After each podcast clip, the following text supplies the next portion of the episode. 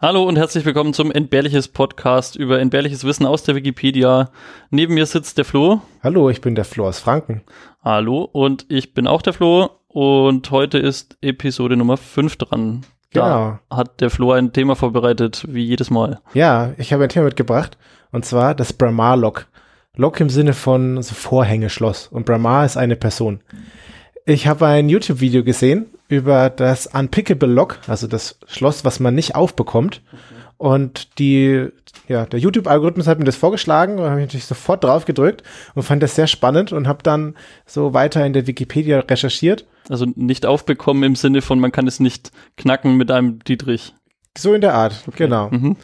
Und das genau, das fand ich eben interessant, habe ich in der Wikipedia weiter hinterher recherchiert und das kann ich jetzt heute vorstellen, weil das ist eigentlich echt, echt spannend.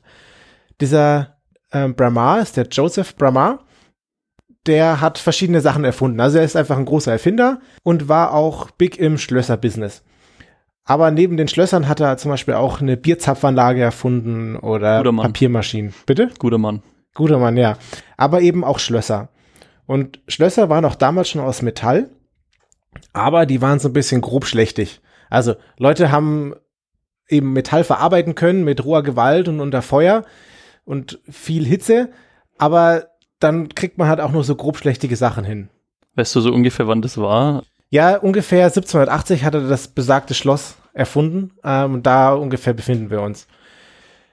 Naja, die Leute hat, hatten halt so grobschlächtige Schlösser und naja, das kannst du auch gleich offen lassen. Also das, das, das war da so die Zeit, wo das dann besser wurde.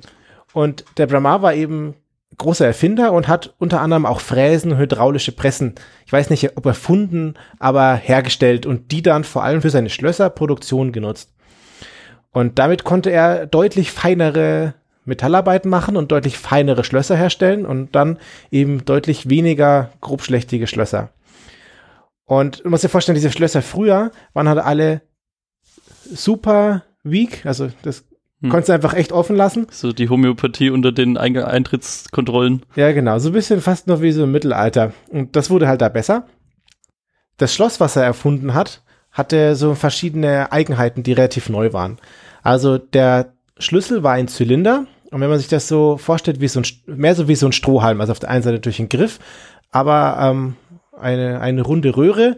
Und an der einen Seite waren dann Einkerbungen und zwischen den Einkerbungen waren dann die Metallstücke, die dazwischen sind, unterschiedlich lang. Und das war quasi das Geheimnis. Weil man so einen heutigen Schlüssel hat, dann hat man da so Borsten unten dran, Mhm. die verschieden hoch sind. Und das war quasi vorne in der Rundung von dem Schlüssel mit dabei. Ah, okay. Und diesen Schlüssel hat man dann in dieses Schloss gesteckt und da waren dann verschiedene Platten, die man mit diesen einzelnen Stücken dann unterschiedlich tief reingesteckt hat. Und wenn das eben die richtige Höhe hatte, dann konnte man das Schloss umdrehen und so dann eben aufschließen. Ach so, und man, kon man kann es jetzt deswegen nicht ähm, aufpicken, sozusagen, weil man nichts zum Runterdrücken hat, sondern das ist nur der Schlüssel mit den Löchern. Verstehst du richtig? Ja, du, du drückst dann schon an den, an den Platten, die drückst du dann unterschiedlich tief rein.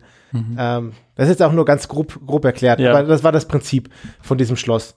Das war eben neu und er konnte es irgendwie sehr fein machen und deswegen war die, die groben Metzger, die ja vorher mit der Schere alle Schlösser aufbekommen haben, ähm, konnten jetzt dann eben nicht mehr dran arbeiten. Und das war jetzt dann auch neu für ihn. Dieses Schloss hatte 18 verschiedene Platten, die man da reingedrückt hat. Damit ist man auf 470 Millionen theoretischen Permutationen gekommen. Also die Platten, die 18 Platten haben, weiß ich nicht, wie viele Stufen und je nachdem, wie tief man sie dann reindrückt, machen sie dann was oder auch nicht. Und dann kommt man irgendwie auf 470 Millionen Permutationen. Okay. Und das ist dann halt relativ, äh, das war dann halt neu und bombastisch für diese Zeit. Und der hat es 1784, glaube ich, genau, das, das Schloss erfunden.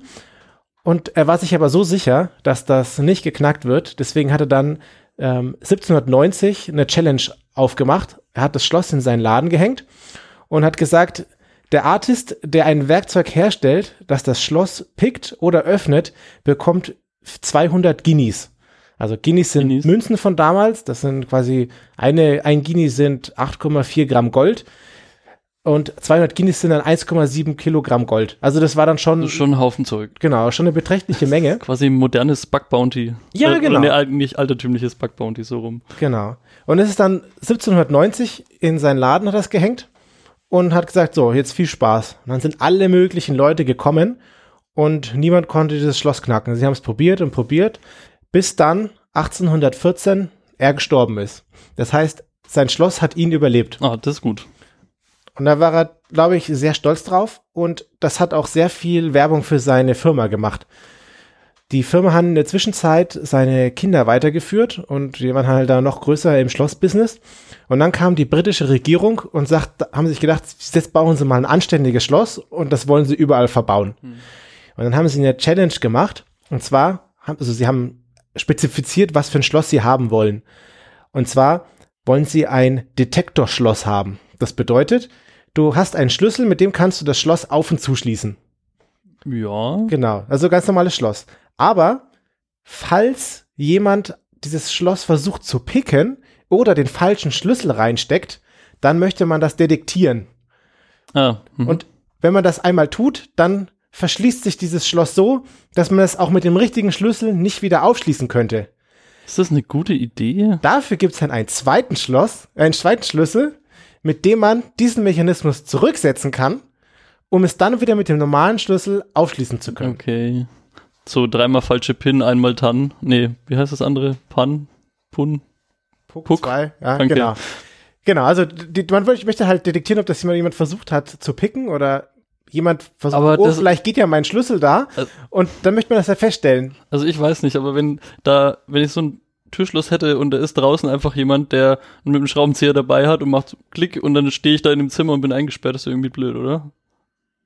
Äh, ja, ich denke mal, das müsste eine Schatzkammer damit zuschließen oder so. Ich weiß nicht, ob das jetzt das Schlafzimmerschlüssel auch Schlafzimmerschlüsselloch Ja, ist oder so. Die, die Firma von Brahma, also die Kinder, die es fortgesetzt haben, haben dann eben ein Schloss entwickelt, das dafür passt, also das diese Anschluss Anforderungen erfüllt. Aber du weißt jetzt natürlich nicht, ist, ist das jetzt sicher oder nicht? Und dann hat die britische Regierung hat da einen, einen Trick angewendet.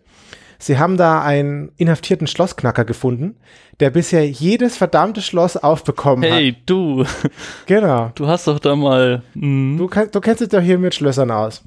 Und haben sie ihm gesagt, alles klar, wenn du dieses Schloss aufbekommst, dann kommst du zum einen frei und bekommst noch 100 Pfund dazu. Also der hat schon echt, Sauber. also 100 Pfund für damals relativ viel. Der hat da ein großes Interesse und auch sehr viel Zeit, dieses Schloss zu knacken. Nach zwei oder drei Monaten hat er aufgegeben. echt? Oh shit. Er hat es nicht Ja, hinbekommen. ja, ist gut. Ja, also Briten, die, Britann also die britische Regierung ist hergegangen, hat dieses Schloss quasi überall verbaut, wo es irgendwie ein bisschen wichtig war. Ja. Und das war dann schon so ein bisschen so ein Ethos. Wir haben sichere Schlösser und hier kommt, ihr kommt hier nicht rein.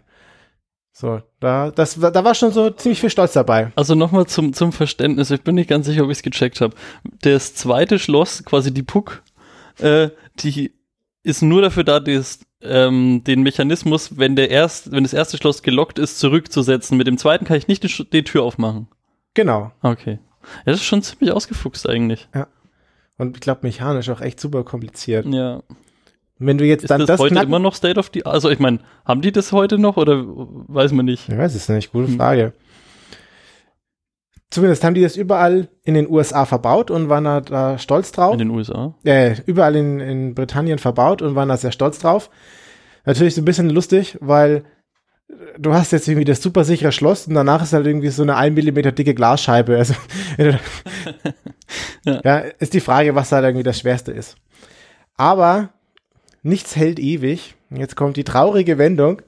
Ähm, 1851 kam ein Amerikaner, natürlich, wer auch sonst, Ja. und hat die stolzen Briten, also der Alfred Charles Hobbs hat die stolzen Briten dann ähm, traurig gemacht. Da war so eine Weltausstellung oder so und deswegen ist er angereist und hat gesagt, so, ich mache jetzt das Schloss auf. Hm. Er hat dafür 51 Stunden gebraucht und das auf 16 Tage verteilt, Oh. Mhm. hat er da vor dem Schloss gekämmt und er hat es geöffnet. Krass. Muss ich es überlegen, das Schloss hing 61 Jahre in diesem Schaufenster und 67 Jahre lang war es ungeknackt. Hm. Und dann kommt dieser Ja, ist schon Amerikaner. ziemlich geil eigentlich, ja. Hat, hat er eine Belohnung oder einfach nur den, des Rufs wegen? Ich denke, also ich denke, dass äh, die, die Belohnung schon, also die 1,7 Kilogramm Gold schon auch cool waren. Aber Die hat er immer noch bekommen von den, Nach von den, von den Das- Nachkommenden. ich war, ja genau, also ich, ich, sie haben, ja genau, sie haben dann, also sie haben dann mit, zwischenzeitlich hatten sie dann irgendwie noch mehr Regeln aufgestellt, das Schloss darf danach nicht kaputt sein und so weiter, Hm, ja. weil sie dann Angst hatten, jetzt kommt der Amerikaner und machten sie unsere Challenge kaputt. Ähm, nee, und das hat, das hat er dann aufgemacht und dann waren sie ein bisschen traurig und plötzlich sind alle diese schönen Schlösser gar nicht mehr so sicher. Oh man. Ja. Hm. Aber tatsächlich, dieses Design von diesem Schloss gilt immer noch als relativ sicher.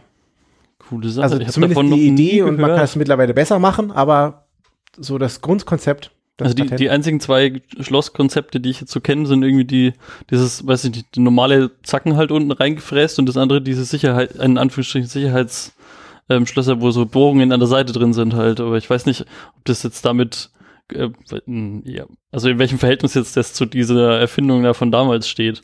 ich finde die Geschichte ziemlich geil. Coole Sache. Ich, werde auf jeden Fall mal ein YouTube-Video anschauen, glaube ich. das Ja, das kann ich dir empfehlen. Das kann ich auch verlinken in den Show Notes. Oh, bitte. Das ist wirklich interessant. Und was hast du mir mitgebracht? Mein Artikel ist heute der Robkund Lake. Man nennt ihn auch äh, den Skeleton Lake oder den Mystery Lake. Es sind ja so viele Leute umgekommen. Ja, einmal. Einmal. Und und zwar ein ganzer Haufen. Uh. Das ist ein Gebirgssee, der ähm, im Himalaya-Gebirge angesiedelt ist. Und das Besondere an dem See ist, dass der eigentlich das ganze Jahr über zugefroren ist. Also man, man sieht da eigentlich nichts, aber es gibt so eine bestimmte Zeit im Jahr, wo dieses Eis dann abtaut. Mhm. Und manchmal kommen da auch Leute vorbei.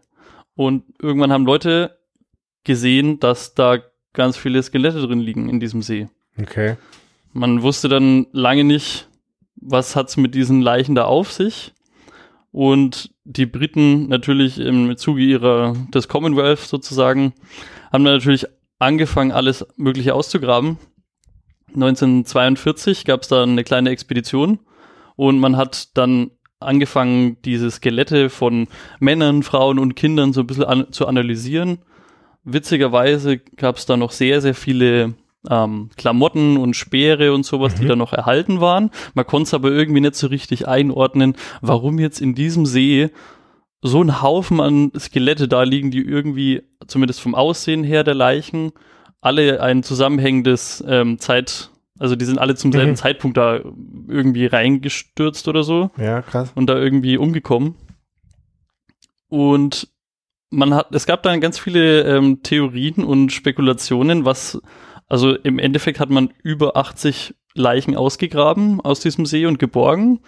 Und dann gab es mehrere Spekulationen, was das ist, weil die Leichen schon so ein bisschen, also so ein bisschen so angemutet haben, als wären sie irgendwie kriegerisch unterwegs. Hm. Also es, man hat dann vermutet, es hätte vielleicht eine geheime, einen geheimen Angriff von irgendwelchen Chinesen auf äh, nach Pakistan gegeben, aber die sind irgendwie aus mysteriösen Umständen irgendwie verstorben.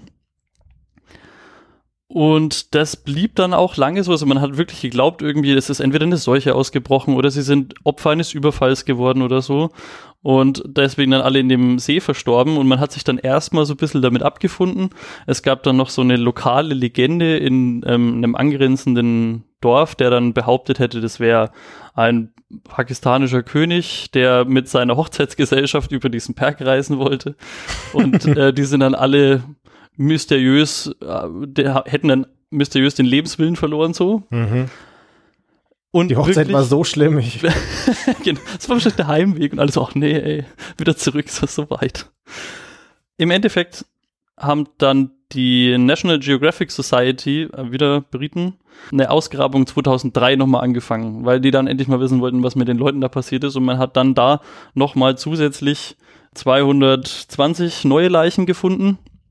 Also das heißt, es handelt sich da echt um eine, eine Menschengruppe von 300 Leuten und man hat dann sich die Knochen und die, alles im selben Detail angeschaut und die Rekonstruktion von der Society sagt, es ist wahrscheinlich so gewesen, dass das eine Gruppe, also schon äh, eine Gruppe von Chinesen und äh, teils auch Pakistani war. Da waren, wie gesagt, auch Frauen und Kinder dabei und die sind in der Nähe dieses Gebirgssees von einem Hagelsturm überrascht worden. Oh. Und dieser Hagelsturm muss so intensiv gewesen sein, dass da so Cricketball große Eisbrocken runtergeregnet Oh. hat und auf der Höhe gab es auch keine Bäume. Also das heißt, sie haben einfach Oh keine Möglichkeit gefunden, irgendwie vor diesem Hagelsturm in Sicherheit zu kommen und dann gehen, also ich fand es einfach mega krass, wie bei so einem Hagelsturm einfach 300 Menschen sterben und dann für immer in diesem uralten See, Das ist krass. äh, Wow. ja, ich sag jetzt mal rumhängen. Ich überlege gerade in der heutigen Zeit, was würdest du da auch tun? Hast du auch keine Chance? Also wenn du da, also vielleicht würde man da irgendwie nicht mehr 1000 Kilometer wandern, irgendwo im Nichts, ohne vorher den Wetterbericht zu checken. Aber an sich könntest du auch heutzutage nichts dagegen tun. Nee, bist du zufällig ADAC Premium-Mitglied?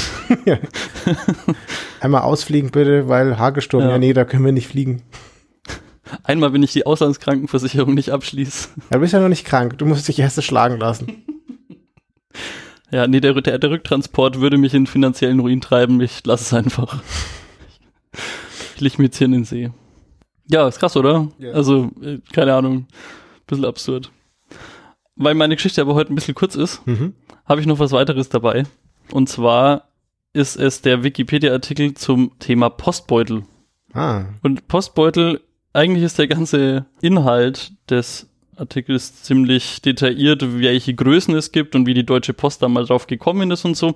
Was da aber witzig ist, ist, dass es ein Merkblatt gibt von der Deutschen Post in äh, wunderbarem Amtsdeutsch und das, oh, wunderbar. das möchte ich jetzt einfach mal kurz, also ich weiß, dass du da sowieso einen ganz speziellen Fable dafür hast, deswegen will ich den jetzt mal kurz vorlesen.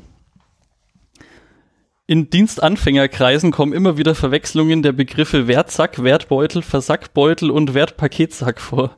Um diesem Übel abzuhelfen, ist das nachfolgende Merkblatt unter dem Paragraph 49 der ADA vorzuheften.